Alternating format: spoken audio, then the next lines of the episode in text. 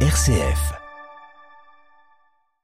Et sur RCF Anjou, nous retrouvons Raphaël Delacroix pour sa carte blanche. Bonjour Raphaël. Bonjour David. Et retour avec vous aujourd'hui sur ce guide de communication inclusive destiné aux fonctionnaires de l'Union Européenne et qui a été retiré d'ailleurs il y a quelques jours face à la polémique qu'il a suscité.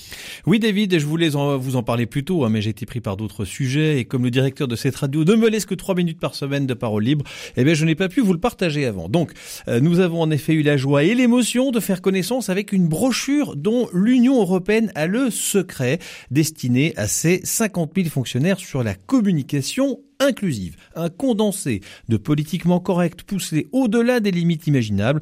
L'inclusivité, vous savez, quand vous allez au fond du truc, ça vous emmène dans des sphères de l'absurdité totale, du communautarisme et de la détestation de soi. Allez, vous brûlez d'impatience, vous voulez savoir hein, ce que raconte cette fameuse brochure, eh bien, on y va, accrochez-vous. Alors le principe est simple, hein, il s'agit d'enlever de son vocabulaire des mots qui pourraient heurter telle ou telle communauté ou croyance ou genre.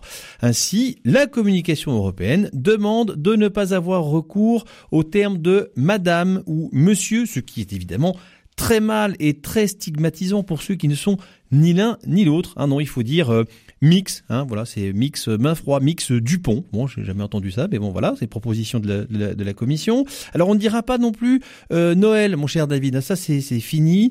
Hein, Noël, bien entendu, c'est pour les chrétiens. Hein, c'est trop marqué. Hein, donc, il ne faut pas dire il faut pas dire vacances de Noël, il faut dire vacances de fin d'année, c'est beaucoup moins stigmatisant, c'est plus inclusif. Et puis, on va aussi éviter d'utiliser le prénom Marie hein, dans euh, euh, les, documents de communication, hein, parce que ce prénom pourrait avoir une connotation judéo-chrétienne. Et oui, hein, si c'est pas excluant, tout ça. Bref, vous avez compris, on est en plein délire intersidéral. Tout ça, bien entendu, payé avec vos impôts, je vous le rappelle, sinon, c'est pas drôle. Mais rassurez-moi, Raphaël, quand même, ce document n'a pas été mis en circulation. Alors si, mais fin octobre dernier, face au tollé, il a été retiré par celle qui en était à l'origine. Elle s'appelle Elena Dali, elle est commissaire européenne à l'égalité. Elle s'est fait connaître par cette fameuse campagne sur le hijab dont vous avez entendu parler sans doute. Elle s'affiche volontiers aux côtés de Femiso, hein, c'est un lobby de jeunes musulmans à l'Union européenne proche des frères musulmans qui, eux, visiblement, sont un peu plus libres de leur vocabulaire. Alors, c'est vrai, hein, tout le monde euh, s'est ému de l'absurdité de ce texte, il a été retiré.